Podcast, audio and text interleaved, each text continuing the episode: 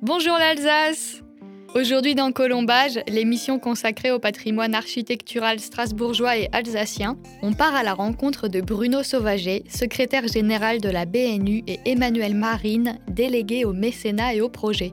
Vous l'avez compris, cette fois-ci, on parlera de la Bibliothèque nationale universitaire. Située sur la place de la République et à deux pas du TNS, le Théâtre national de Strasbourg, la BNU comporte bien évidemment son lot d'histoires et d'anecdotes. Mais avant d'en savoir plus, jingle.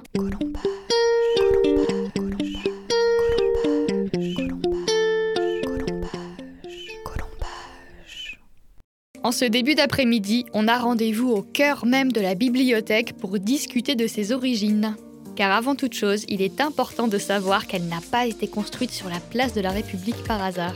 Bruno Sauvager nous en dit plus. La place de la République à l'époque allemande, qui s'appelait euh, Kaiserplatz, était en fait le, centre du pouvoir euh, politique euh, impérial, puisque sur cette place se trouvait le Landtag, donc le Parlement régional, qui était abrité dans l'ancien bâtiment du, TNS.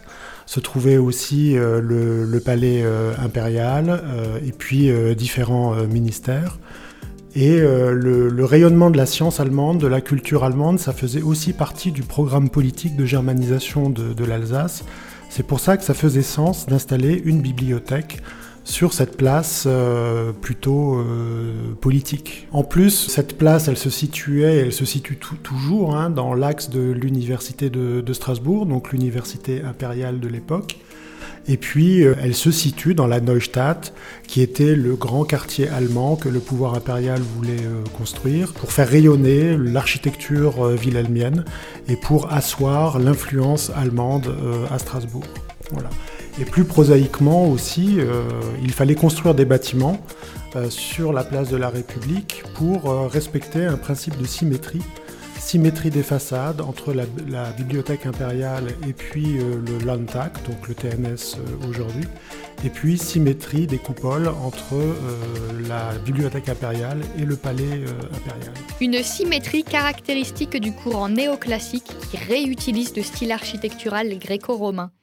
Et pour aller plus en détail dans les débuts de la BNU... En fait, elle est née d'une tragédie qui est la destruction des bibliothèques du séminaire protestant et de la ville euh, de Strasbourg, bibliothèque qui était euh, située au Temple Neuf.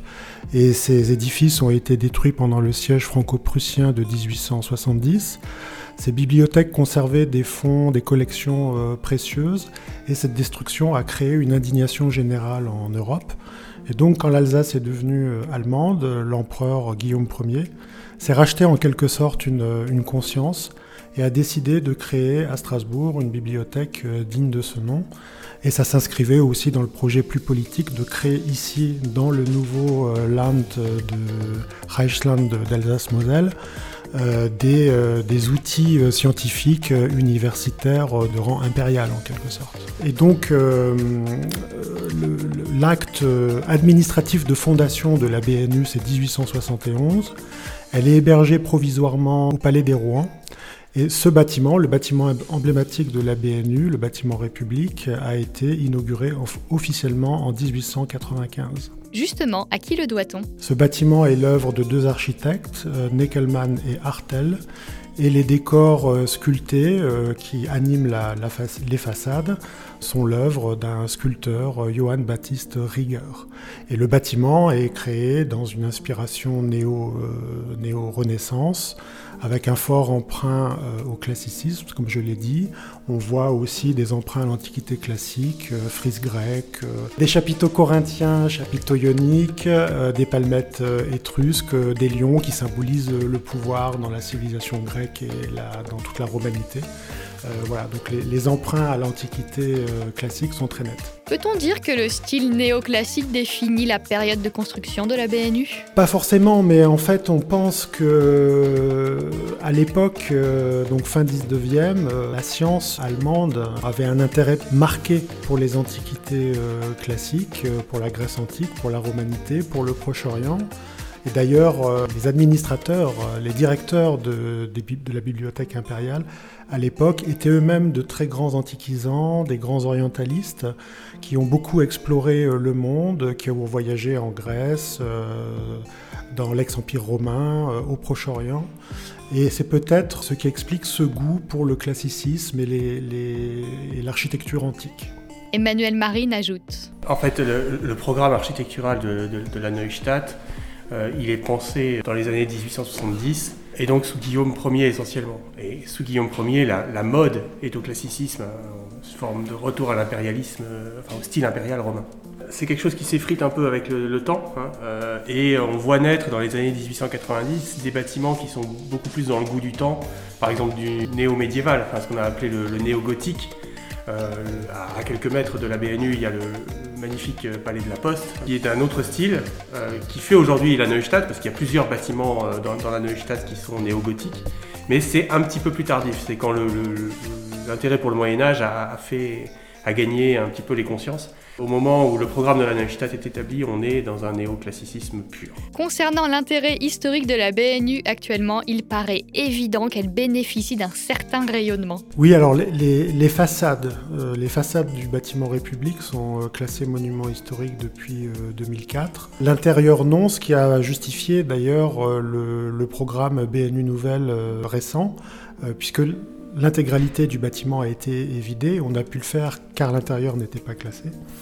Après, euh, l'intérêt euh, de la BNU sur le plan euh, architectural, c'est le fait que ce bâtiment, comme tous les autres bâtiments de la Neustadt, il témoigne de cette architecture wilhelmienne euh, qui n'existe pratiquement plus à l'heure actuelle dans les grandes villes allemandes, puisque la majorité de ces villes a été euh, détruite pendant les, bombardements de la, de la, Seconde Guerre mondiale. Et donc euh, voilà, Strasbourg, Neustadt, la BNU, c'est un rare témoignage de cette architecture, et c'est ça aussi qui justifie le classement au patrimoine mondial de l'UNESCO de 2017. En parlant de la Deuxième Guerre mondiale, pourquoi ne pas revenir tout d'abord sur la première et sur ses conséquences? La BNU n'a-t-elle pas failli disparaître? Alors failli, disparaître, euh, peut-être pas, mais c'est vrai que quand l'Alsace est redevenue française après la Première Guerre mondiale, euh, on s'est posé la question de l'avenir de la BNU, parce que la BNU avait un fonctionnement euh, plutôt allemand. Son système de cotation de livres, par exemple, était emprunté à la, à la méthodologie euh, allemande. Et par ailleurs, elle était Landesbibliothek, c'est-à-dire bibliothèque euh, régionale. Et ce statut s'inscrivait difficilement dans l'organisation scientifique et administrative française de l'époque. C'est pour ça qu'on s'est, euh, à l'époque, on s'est interrogé sur l'avenir de la BNU.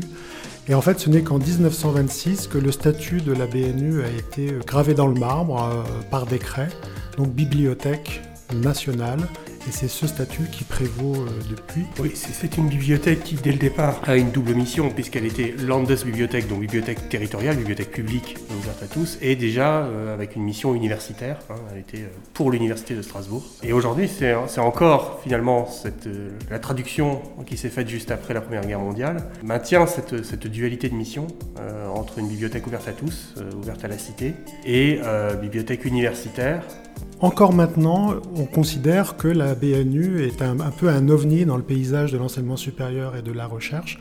Elle est euh, inclassable, incomparable. Il a nulle part ailleurs un, objet euh, de cette, euh, de cette dimension avec ces missions-là. Même comparativement aux autres bibliothèques françaises, il n'y a guère que la bibliothèque nationale, à l'époque, hein, qu'on appelle aujourd'hui la BNF, qui est, une taille supérieure. Les autres bibliothèques sont plus petites. Donc on récupère cette énorme machin. Et, qu'en faire? Est-ce qu'il faut la démanteler pour l'intégrer dans le, paysage à l'époque français qui connaît les bibliothèques municipales ou les bibliothèques universitaires? Ou est-ce qu'il faut en faire quelque chose à part et finalement c'est la décision qui prévaut? Un ovni à Strasbourg, voilà qui est plutôt amusant. Pensé au départ comme bibliothèque modèle pour l'Occident, le gigantisme de l'édifice est également une volonté politique allemande. Après tout, qui dit grandeur dit aussi puissance. Du côté des effets de la Seconde Guerre mondiale, ce sont surtout ses collections et son personnel qui ont été impactés. Puisqu'elle euh, est entrée en résistance et donc euh, la BNU s'est inscrite dans ce, dans ce mouvement de résistance, a refusé la mainmise des nazis sur l'Alsace et sur ses, institutions. Et donc euh, de 1939 à 1941 a été organisé un exode, exode des collections, exode du personnel vers Clermont-Ferrand. Et ensuite, les collections sont revenues à Strasbourg à la demande de, l'occupant. Euh, meurtri dans sa chair aussi, puisque euh, un des personnels de la bibliothèque de l'époque, un, bibliothécaire, euh, Monsieur Serge Fischer, a été déporté à Buchenwald et est mort à Buchenwald.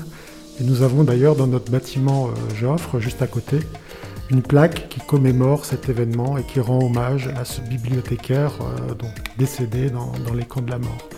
Et puis euh, la BNU, comme Strasbourg, a été aussi sévèrement endommagée par les bombardements de l'automne 1944. Le bâtiment a été touché et notamment la coupole, et c'est ça qui a aussi déclenché le euh, programme de restructuration de la BNU. Depuis la construction de la BNU, deux programmes de restructuration ont eu lieu. Le programme d'après-guerre, porté sur la modernisation et qui a donné au bâtiment l'aspect qu'on lui a connu jusqu'en 2010, et entre 2010 et 2014, le programme BNU Nouvelle a pris le relais. Dans ce cas, l'accent a été mis entre autres sur la sécurité. L'ancienne BNU était en effet peu résistante au feu, si bien qu'il a fallu la remettre aux normes. Et puis je crois que la grande différence entre le programme des années 50 et puis le programme euh, beaucoup plus récent, c'est l'utilisation de la lumière, euh, la lumière naturelle. Puisque dans l'ancienne BNU, en fait, les espaces étaient assez euh, c'est finalement l'éclairage artificiel qui, assurait la luminosité.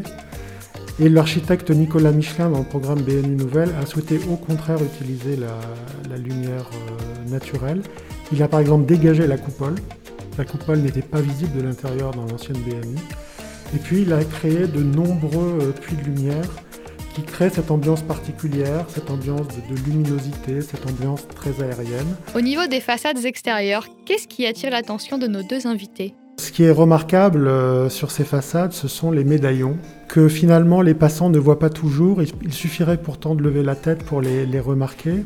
Donc ce sont 28 médaillons qui, rythment les façades de la BNU et qui euh, inscrivent dans la pierre les savoirs abrités par la, par la bibliothèque, avec une prédominance germanique, bien évidemment, vu l'histoire, mais euh, ces médaillons traduisent aussi l'universalité des collections euh, que, contient la BNU, euh, des collections qui embrassent toutes les époques et toutes les grandes civilisations européennes.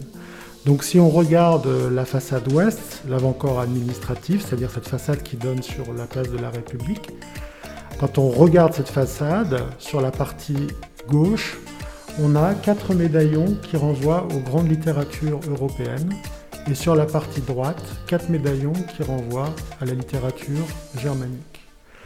Ensuite, sur les façades nord-ouest et sud-est, nous avons quatre médaillons qui représentent la philosophie et les sciences de l'Antiquité. Et à ces médaillons font symétrie une série de quatre autres médaillons de l'autre côté du bâtiment qui, eux, renvoient à la philosophie et à la science moderne. Ensuite, sur les façades est, nord-est et sud-est, nous avons six médaillons qui représentent les facultés de l'Université de Strasbourg de l'époque, donc droit, médecine, théologie catholique, théologie protestante, philosophie et philologie. Et puis aussi six médaillons qui représentent des personnalités euh, alsaciennes, puisque la BNU euh, un rayonnement européen, international, mais à l'époque, il fallait aussi marquer son ancrage territorial, hein, puisqu'on était à l'époque de l'annexion. Et donc, on devait célébrer aussi les personnalités euh, locales. Donc, on a six médaillons qui renvoient à l'histoire euh, alsacienne. Et du côté de l'intérieur? Ce qui frappe, euh, c'est cette différence de, couleur, j'allais dire, entre l'entrée qui est très sombre, l'entrée de la bibliothèque qui est très sombre, qui correspond à l'ancien vestibule de, la configuration ancienne de la bibliothèque. Vestibule où se trouvait à l'origine la statue du Kaiser, hein, donc quelque chose de très très protocolaire. Donc là, on est sur une, atmosphère très sombre, assez peu, avec assez peu de lumière naturelle. Et donc là, on, gravit l'escalier, le, premier escalier, et là, on arrive dans le hall central, et là, c'est tout le contraire. C'est-à-dire, quand il fait beau, on est baigné de lumière tout d'un coup, et on est devant cet escalier euh, hélicoïdal, euh, qui en plus est accompagné de, haubans en, acier, hein, un peu comme, une voile de navire. Et euh, ça donne une impression tout d'un coup de hauteur, de lumière, d'élévation. En souriant, Bruno Sauvaget et Emmanuel Marine se rappellent d'un invité surprise en la personne de François Hollande. Je n'ai plus vraiment l'année en tête, était-ce 2015, 2016 euh, Il était euh, à Strasbourg avec une délégation. Et puis il y a eu comme un creux dans son emploi du temps.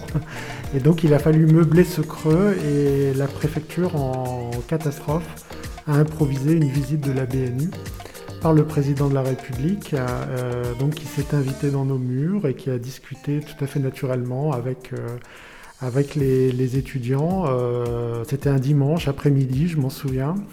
Et donc les étudiants étaient tout à fait éberlués de voir le président de la République en personne converser avec eux.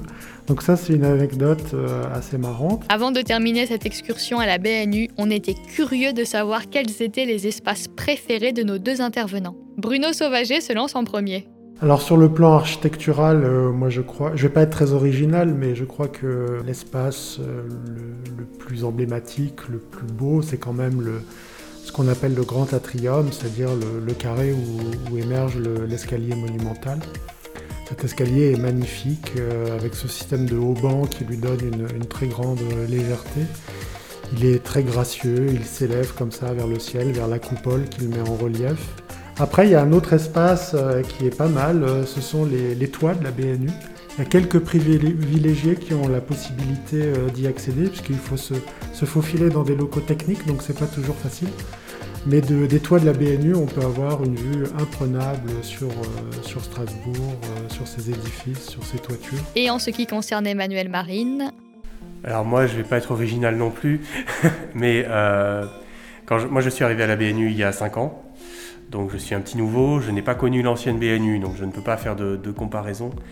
Mais bon, il y a un endroit que j'aime tout particulièrement, c'est ce qu'on appelle la réserve visitable numéro 3. Euh, qui est la plus grande de nos cinq espaces de réserve visitables, qui est un peu une préfiguration de musée, pour faire simple. Et dans cette réserve numéro 3, euh, on a une grande façade vitrée qui donne sur le reste de la bibliothèque, sur un espèce de petit atrium. Hein. Tout à l'heure, euh, Bruno parlait du grand atrium. Il y a un deuxième atrium qui est plus petit, qui est sous une verrière. Et on peut ouvrir les rideaux. Et je veux dire que quand j'ouvre les rideaux, quand je fais faire des visites à des, particuliers ou à des groupes, il y a toujours un effet estomacant. C'est vraiment très très beau. Euh, c'est un rideau de théâtre hein, qui s'ouvre. Et là, on voit, les étudiants euh, en train de travailler. On voit euh, la lumière avant tout, ce, bâtiment baigné de lumière. Et je veux dire que c'est à la fois un lieu et un moment magique. Enfin, terminons avec une remarque faite par l'architecte Nicolas Michelin en 2014 à l'issue de la deuxième restructuration de la BNU. Son but en modernisant cet édifice était de renouer avec une forme de monumentalité débarrassée du triomphalisme de ses débuts. Quel sens pourrait-on donner à cette phrase? Euh, je, comprends ce que, à peu près ce que Nicolas Michelin voulait dire, puisque euh, on, est dans une bibliothèque impériale avec un, fort une forte volonté politique qui s'imprimait jusque dans la, conception des façades et des espaces intérieurs. Pas oublier qu'on entrait dans la bibliothèque et on rentrait d'abord dans une statue monumentale du Kaiser. Hein, donc euh, c'était prégnant, on ne pouvait pas, passer à côté. Donc je comprends très bien ce que, euh, ce que Nicolas Michelin a voulu faire, c'est-à-dire euh, débarrasser finalement la bibliothèque de cet enracinement dans l'Empire allemand, l'Empire prussien, le débarrasser, la débarrasser aussi de euh, contrepoints qu'avaient voulu faire les Français par une bibliothèque au contraire extrêmement neutre, euh, sans, message politique. Euh, finalement, la recherche universitaire, c'est politique. voilà, il, faut, il faut aussi ne pas renier la branche sur laquelle on est. Donc je comprends très bien qu'il a voulu faire un acte à la fois neutre sur le plan politique, mais en même temps un vrai geste architectural qui ne qui, ne disent rien d'autre que euh, ce à quoi sert la bibliothèque. cette espèce d'illumination du savoir, de, recherche, cette métaphore de la recherche euh, qui est au cœur de la bibliothèque. Et voilà, on arrive finalement au bout de notre petit voyage. Symbole de puissance politique à ses débuts, la BNU est aujourd'hui un lieu public, gardien du savoir et protecteur des récits du passé. De beaux projets sont à prévoir, notamment l'ouverture d'un musée courant 2022, mais on ne vous en dit pas plus. Pour découvrir le reste de leur agenda culturel, rendez-vous sur le site bnu.fr. Un immense merci à Bruno Sauvager, secrétaire général de la BNU, et à Emmanuel Marine, délégué au mécénat et au projet pour cet échange. À très bientôt.